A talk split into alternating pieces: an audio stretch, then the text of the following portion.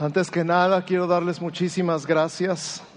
Estamos profundamente conmovidos por el amor tan grande que han manifestado hacia nosotros por la partida de mi suegro, el señor Genaro Álvarez. Por ahí van a ver una foto en pantalla de toda la familia Álvarez ah, que nos pudimos congregar el año pasado apenas y, y vernos todos. Y pues él partió con el Señor y de muchas y diferentes maneras nos sentimos amados, nos sentimos cubiertos, respaldados por nuestra amada iglesia, nuestros pastores, nuestros ancianos, nuestros coordinadores y líderes y cada una de nuestras ovejas. Una vez más, mil gracias. No saben lo que cada palabra, cada oración y cada ofrenda significó para nosotros. No tenemos palabras suficientes para expresar nuestra gratitud y nuestro amor. Solamente queremos decirles que los amamos. Los amamos profundamente. Y quisiera que mi esposita preciosa pasara y les diera unas palabras también. Vamos a usar este.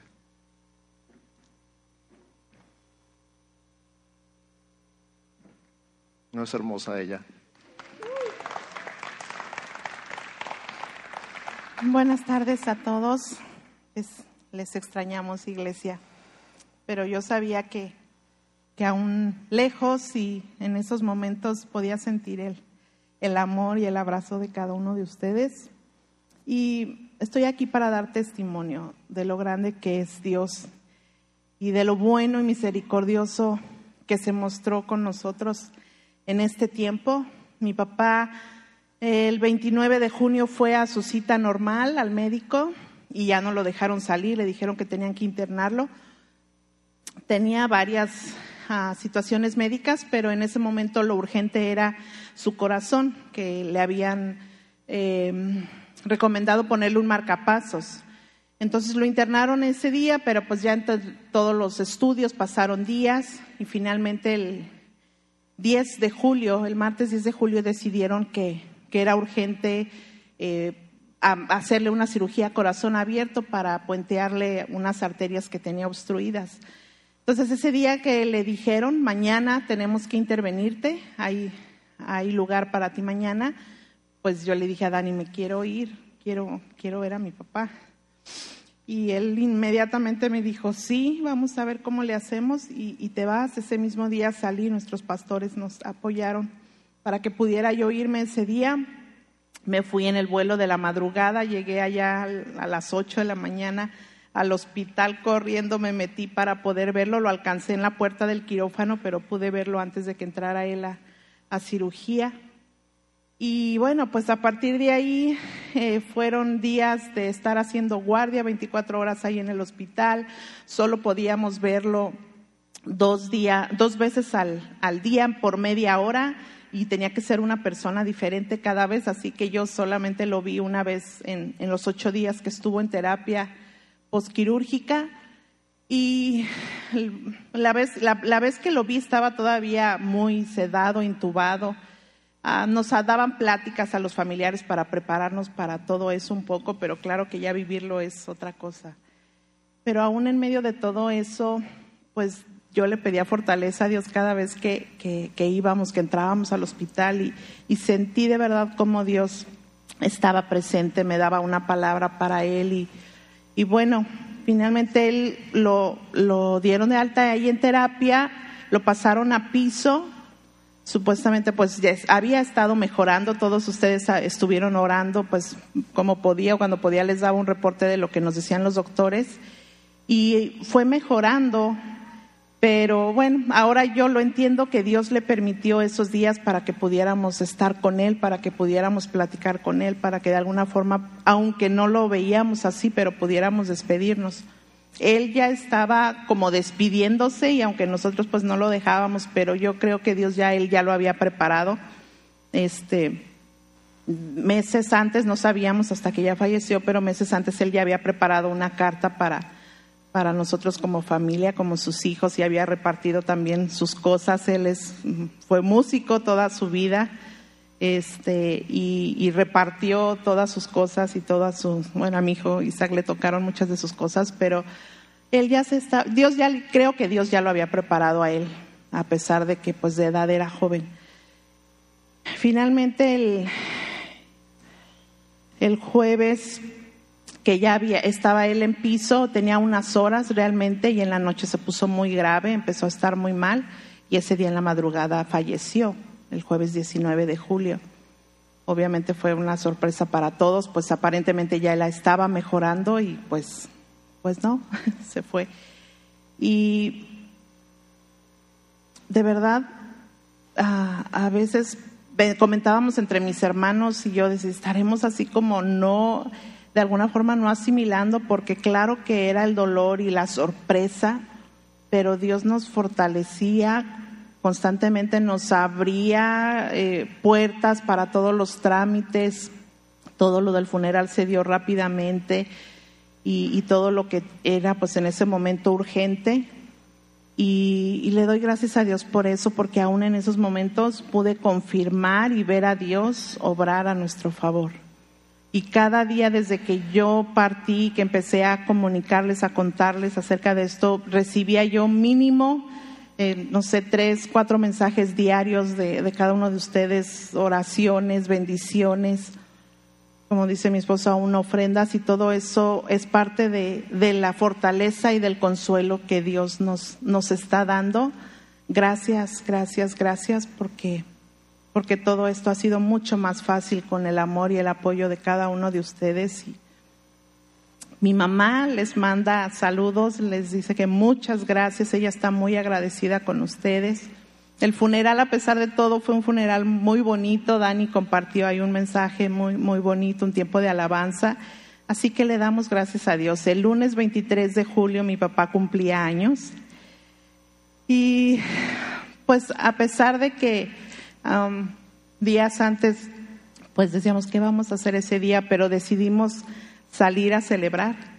Y llevamos a mi mamá a comer y estuvimos celebrando ese día y dando gracias a Dios por la vida de mi papá, todo lo que Él nos dejó. Algo, lo que más valoro es que Él me enseñó a amar a Dios, Él me enseñó a conocer a Dios y gracias a, a eso estoy ahora en su camino y es el, la mejor herencia que me pudo dejar.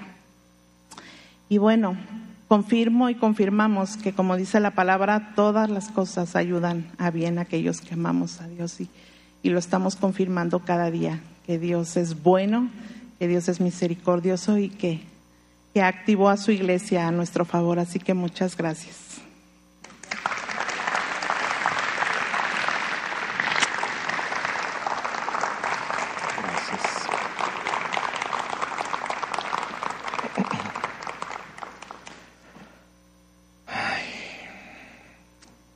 Pues durante el mes de julio hemos estado aprendiendo que lo primero y lo más importante en nuestra vida es estar conectados con el corazón del Padre. ¿Han aprendido algo acerca del corazón del Padre este mes? Gracias a los tres que contestaron. Los demás andaban de vacaciones, ¿verdad? Eh, tan cerca de su corazón que podamos escuchar el latido de su corazón y en ese latir escuchar lo que Él tiene para decirnos a nosotros. Él tiene tantas cosas que decirte, pero Él no habla a gritos, Él prefiere susurrarte al oído. Y es necesario aprender a, veces a callarnos un poquito para escuchar el latir de su corazón.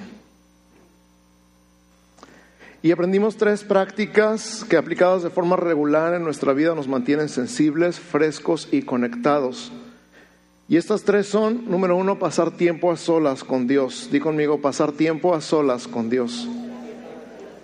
Número dos, el reposo. Aprender a descansar en Él y dedicar un día para renovarnos. Y número tres, solidaridad. Di conmigo solidaridad. Que es conectarnos con otras personas que también están conectadas con el corazón del Padre, formando una red impresionante de vida que fluye a nuestra vida. Y hoy vamos a ver la cuarta y última y una de mis favoritas. Y el tema de hoy es estrategia. Di conmigo estrategia. Si estás tomando notas, y el título de hoy es estrategia.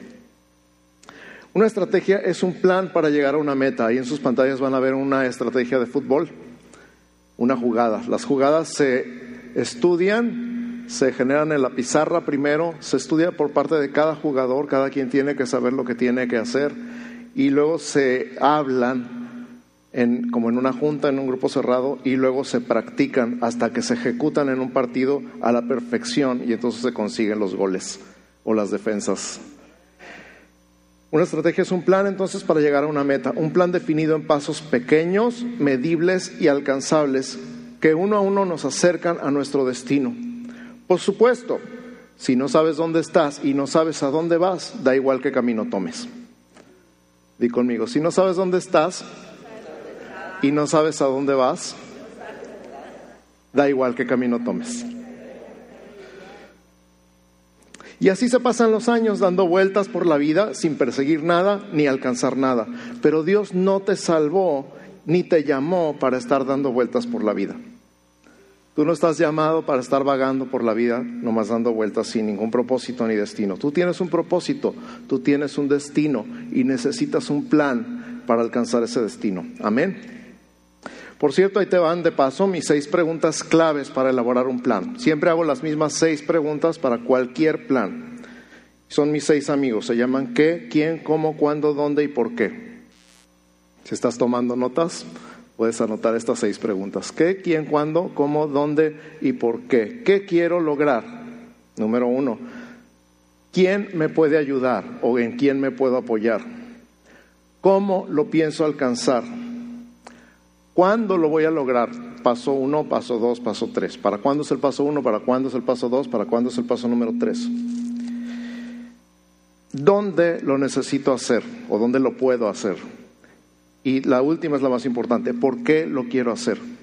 No es lo mismo que quiero alcanzar que por qué lo quiero alcanzar. A veces queremos alcanzar cosas buenas con los motivos equivocados. Y necesitamos estar muy conscientes y muy claros acerca de por qué queremos hacer lo que queremos hacer. Entonces, ¿qué, quién, cómo, cuándo, dónde y por qué son mis seis amigos? Ahora, un plan integral es multifacético. Di conmigo multifacético. Un plan personal necesita incluir tu vida espiritual, de salud, familiar, laboral, social e intelectual. Tiene estas seis caras este diamante. Tu plan para que esté completo debe abarcar todas las áreas de tu vida, no una sola área. A veces tenemos un plan laboral, pero no tenemos un plan familiar. A veces tenemos un plan familiar que choca con nuestro plan de salud. A veces nuestra salud y nuestra familia está bien, pero nuestra vida social está seca necesitamos atender todas las áreas juntas. Entonces yo te animo a que te tomes un tiempo, te sientes y te hagas estas seis preguntas en cada una de estas seis áreas. Espiritual, de salud, familiar, laboral, social e intelectual. Te lo dejo de tarea. Vamos a ver a Jesús como nuestro ejemplo. ¿Verdad que Jesús es nuestro ejemplo en todo? Jesús es mi ejemplo en todo. Jesús es tu ejemplo en todo. ¿Tú crees que Jesús tenía una estrategia, un plan para alcanzar una meta? Definitivamente, ¿verdad? Vamos a ver rápidamente en Mateo 15, 24. Dice que Jesús solamente se dedicó a las ovejas perdidas de la casa de Israel. O sea, de todo el mundo, en los tres años que tenía de ministerio, acuérdense que en ese tiempo no había aviones, no había televisión, no había internet, no había celulares, no, no podías transmitir en vivo por Facebook no era mucho el alcance que podía tener físicamente, entonces se enfocó en un solo grupo de personas, las ovejas perdidas de la casa de Israel, y sabía él que a través de ellos iba a alcanzar a todo el mundo eventualmente. También en Juan 5:19 dice que solo se dedicó a hacer lo que vio a su padre hacer. Entonces, de todas las cosas buenas que podía hacer, solamente las que vio al padre las que recibió del Padre son las que se enfocó en hacer. Y en el mismo capítulo 5 de Juan, en el verso 36, dice que el Padre le dio esas obras para que las cumpliese. O sea que cada una de las cosas que Jesús hizo en esos tres años de ministerio fueron dadas por el Padre a Él. De la misma manera que cada cosa que tú y yo necesitamos enfocarnos en hacer, tienen que ser dadas por nuestro Padre Celestial.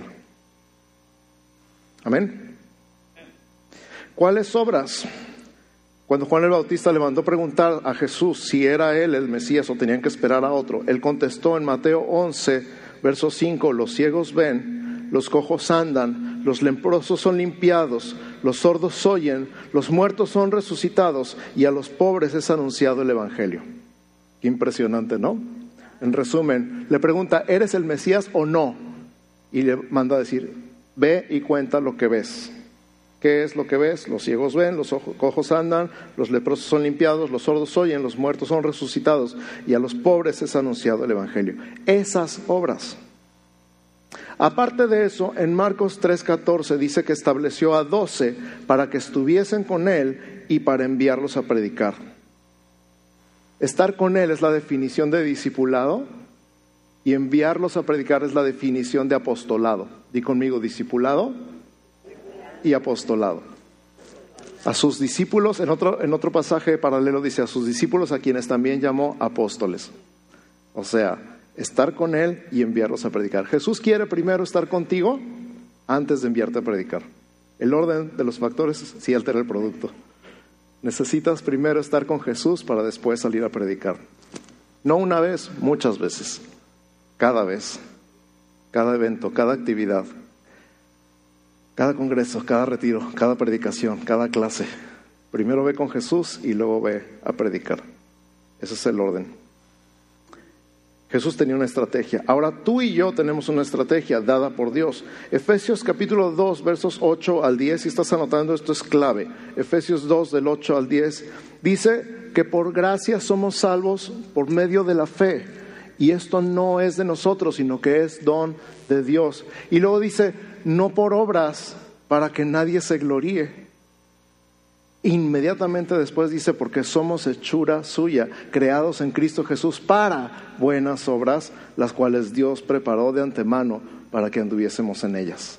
Qué impresionante están. En tres versículos resume todo el asunto. La salvación es por gracia, no es por obras. No hay nada que tú puedas hacer para ser salvo más que creer en Jesús.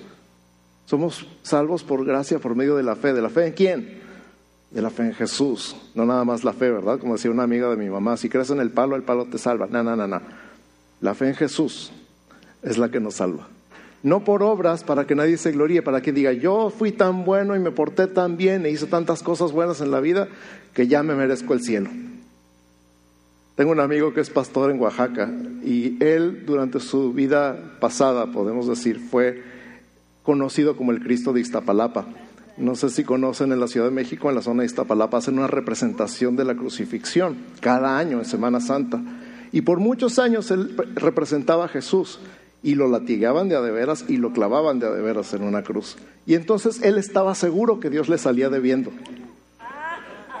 A mí ya me crucificaron tantas veces que ya Dios me sale debiendo, decía él. Y un día cayó en cuenta que no importaba cuántas veces lo clavaran en la cruz, él seguiría yendo al infierno si no creía en Jesús. Y cayó de rodillas y le entregó su vida a Cristo y creyó que la salvación pertenece a nuestro Dios que está sentado en el trono y al Cordero. De la misma manera tú y yo, no importa las cosas buenas que hagamos, no sirve de nada si no creemos en Jesús. La única respuesta correcta va a ser creíste o no creíste en Jesús. Y inmediatamente después de decirnos que no es por obras para que nadie se gloríe, nos dice, porque somos hechura suya, creados en Cristo Jesús para buenas obras. Hay una gran diferencia entre el por y el para en este pasaje. No somos salvos por obras, somos salvos para buenas obras. Fuimos creados, diseñados y planeados por Dios con un plan, una estrategia, un proceso por el que vamos a pasar y cosas que tenemos que hacer. Hay muchas cosas que tenemos que hacer. Entonces, Estar conectados con el corazón del Padre nos permite escuchar no solamente nuestro destino, sino lo que se supone que hagamos en el camino. ¿Cuáles obras? Mateo 10:58, Jesús dando instrucciones, les dice, por camino de gentiles no vayáis y en ciudades de samaritanos no entréis, sino id antes a las ovejas perdidas de la casa de Israel. ¿Se acuerdan lo mismo que dijo él acerca de sí mismo? Se lo dijo a sus discípulos, ahorita vamos a aplicar eso. Y yendo, predicar diciendo, me encanta la conjugación de los verbos aquí. Y yendo, predicad diciendo. O sea, a donde vayas, en el camino, no en el destino, sino durante todo el camino, mientras vas por el camino, predica diciendo, el reino de los cielos se ha acercado. ¿Por qué es importante el reino de los cielos se ha acercado? Porque antes estaba inalcanzable. Para todo ser humano era imposible llegar al reino de los cielos. Y entonces la gente se rendía de intentar. ¿Te ha pasado alguna vez querer ser bueno y de repente te das cuenta que nomás no y no y no? Y de repente dices, ay, no se puede. Esa es la respuesta que dan mucha gente para decir, ay, es que todos los cristianos son hipócritas porque no se puede vivir una vida perfecta. Pues claro que no se puede. Yo tengo noticias, nadie puede. Y entonces la gente se rendía a sus pecados, a sus pasiones, a sus deseos carnales, porque no se podía. Eso se llama cinismo. No se puede. Y entonces Jesús les dice, arrepiéntanse porque el reino de los cielos se ha acercado. O sea, no podías, pero ahora ya puedes. ¿Por qué puedes? ¿Porque ya eres más alto? No, porque el reino de los cielos llegó en medio de nosotros. Y ahora lo puedes tocar.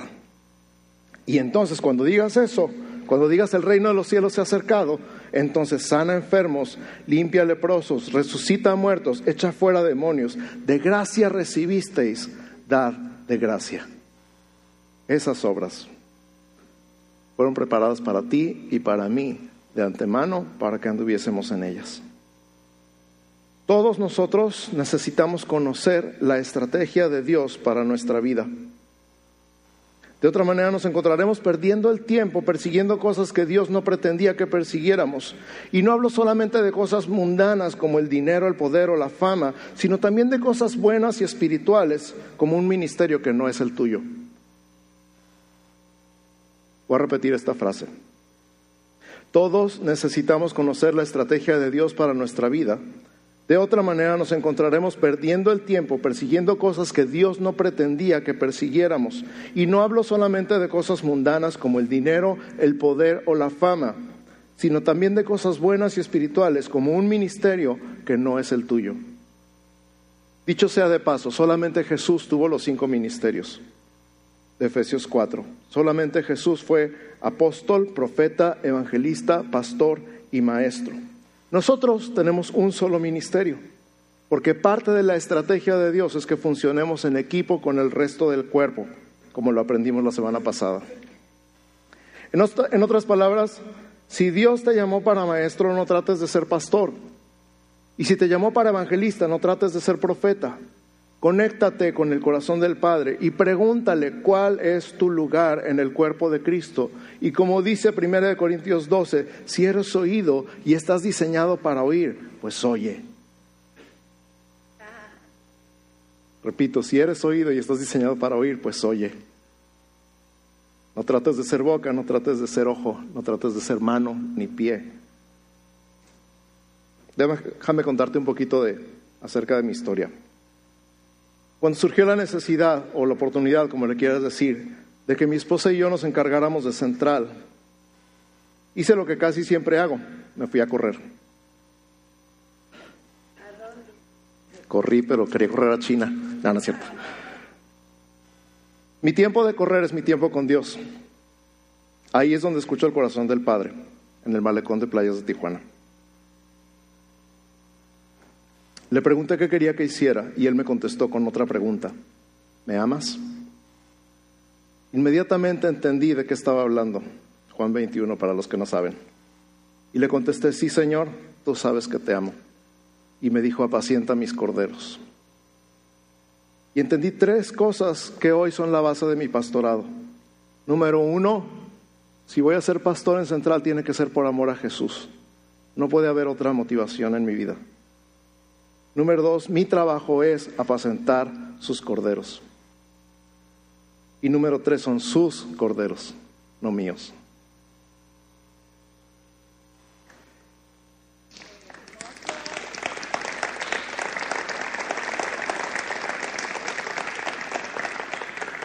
Más tarde, cuando surgió la oportunidad de hacer cosas a nivel ciudad, cosa a lo que yo me resistía completamente, involucrarme con instituciones de gobierno, hice lo mismo, me fui a correr.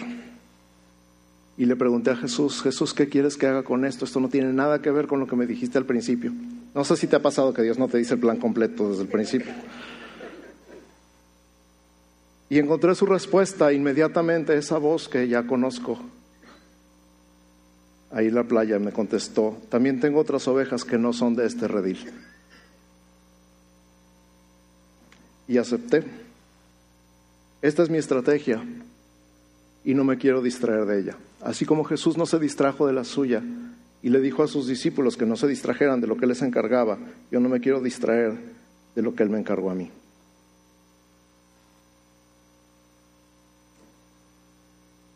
La iglesia local, así como cada miembro en lo individual, necesita una estrategia, un plan para alcanzar una meta. Si no, podríamos estar haciendo lo mismo y dando vueltas y vueltas por años y años.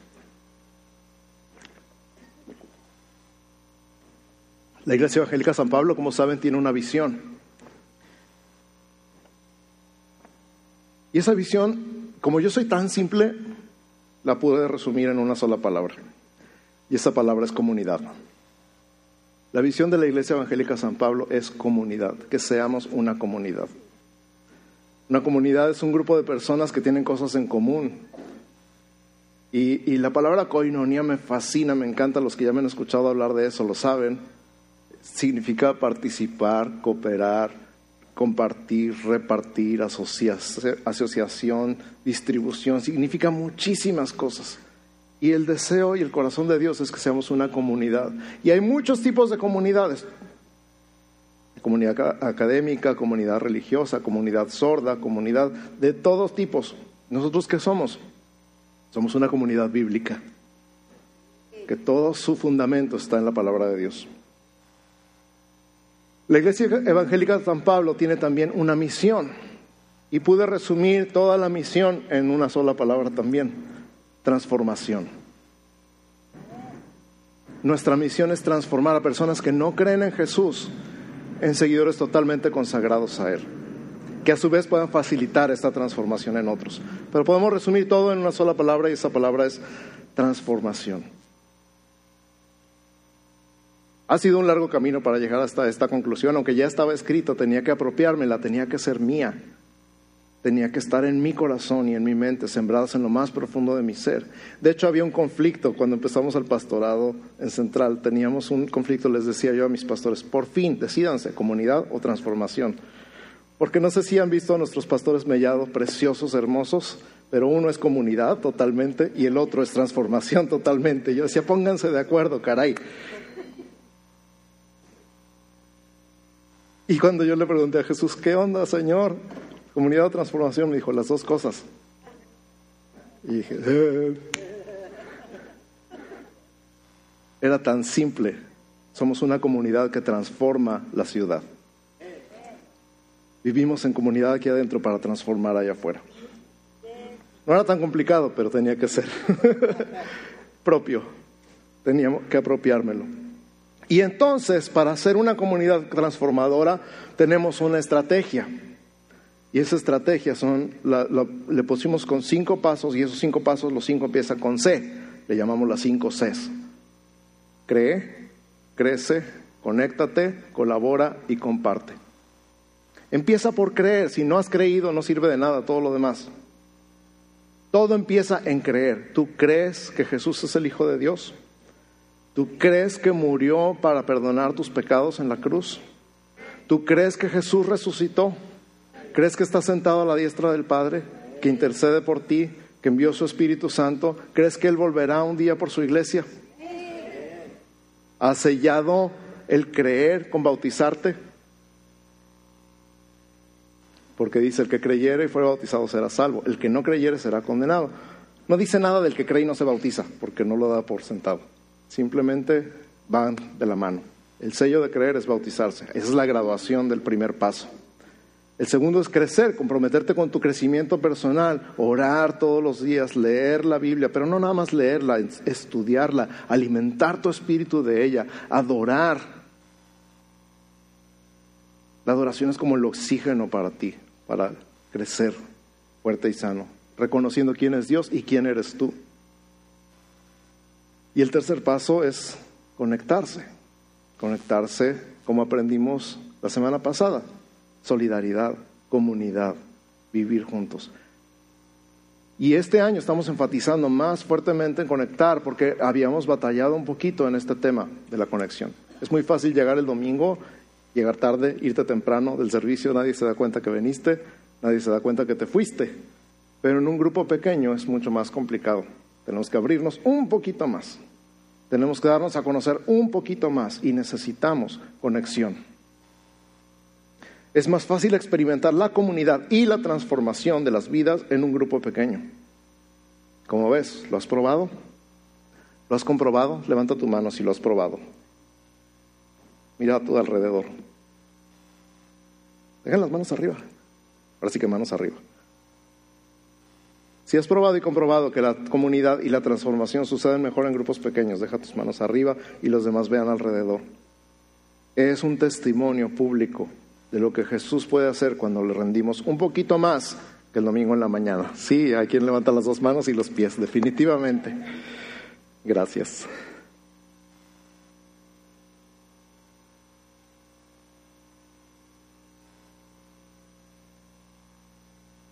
De verdad, de verdad, de verdad.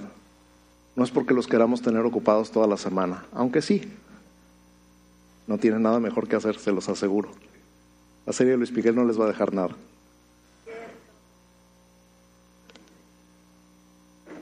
Los amamos. Quiero que sepan que son amados. Quiero que sepan que son bendecidos. Hay unos cuantos testigos que saben que son bendecidos cada día de la semana. Que cada día de la semana oramos por ustedes y los bendecimos y pedimos a Dios que les dé sabiduría, inteligencia, gracia, fortaleza, paz, bendición. En sus casas y alrededor de sus casas, en sus lugares de trabajo, de estudio, con sus familias, con sus parientes, con sus amigos. Y esto es parte de necesitas conectarte. Te hace falta. Y lo queremos para ti porque queremos lo mejor para ti.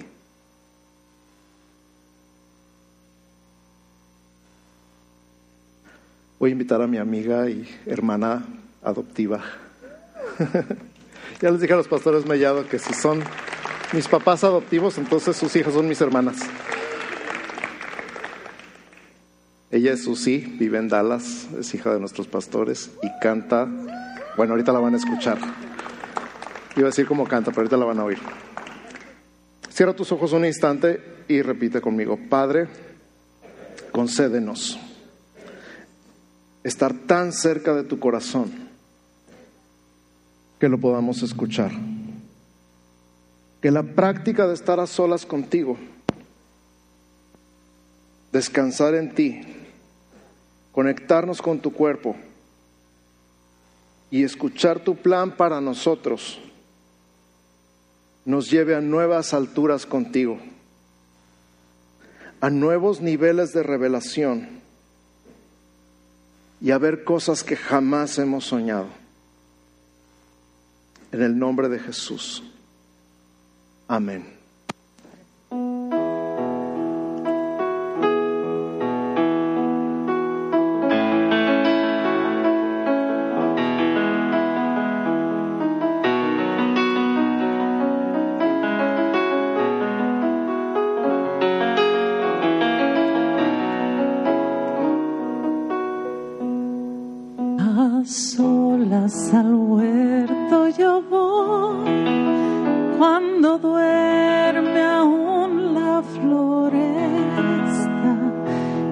quietud y paz con Jesús.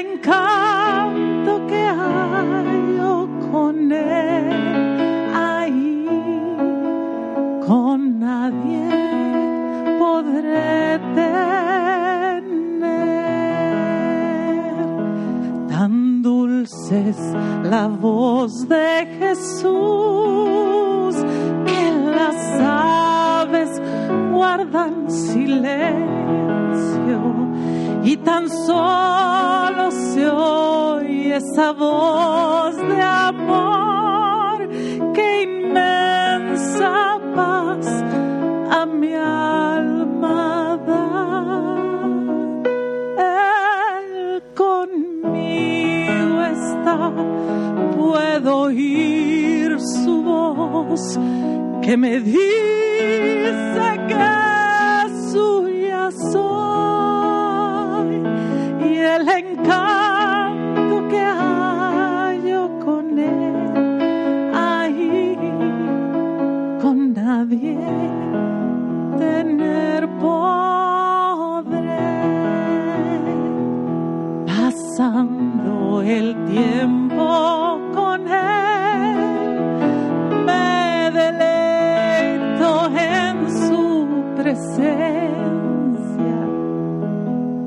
me ordena ir y llevar su amor a quien requiera de su paz.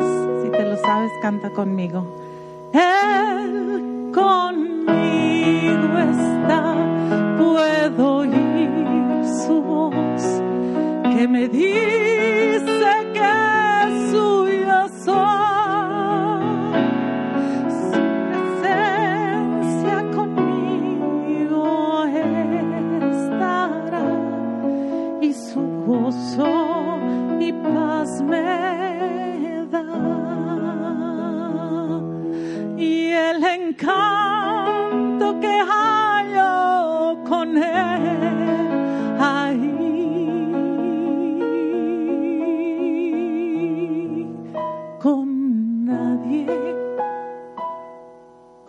con nadie lo tendré.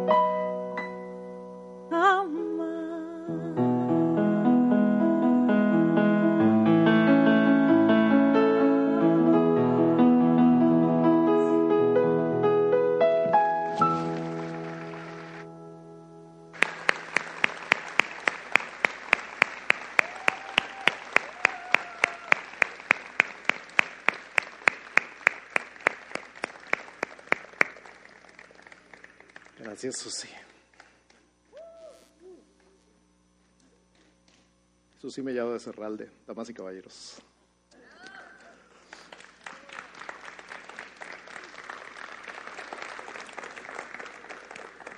Qué himno, ¿no? Para cerrar la serie. Creo que toda la serie está resumida en ese himno. Cierra tus ojos un instante más. Dile, Jesús, te doy mi corazón. Es tuyo. Déjame oír tu corazón. Acércame a ti. Tan cerca que pueda escuchar tu corazón latir. Que estas prácticas diarias, estar a solas contigo, descansar en ti, conectarme con tus hijos, con tu cuerpo y tener claro tu plan para mi vida, me mantengan fresco, fuerte, conectado, sensible y enfocado en ti. Te amo con todo mi corazón, con toda mi alma, con toda mi mente, con todas mis fuerzas. Te amo, Jesús, te amo, te amo, te amo, te amo. Toma un segundito en tus propias palabras, dile, te amo, Jesús. Eres el centro de mi vida, eres todo para mí. Eres todo lo que quiero, todo lo que necesito. Eres mi amor, mi vida, mi paz. Gracias, Señor. Amén. Amén, amén. Que Dios los bendiga.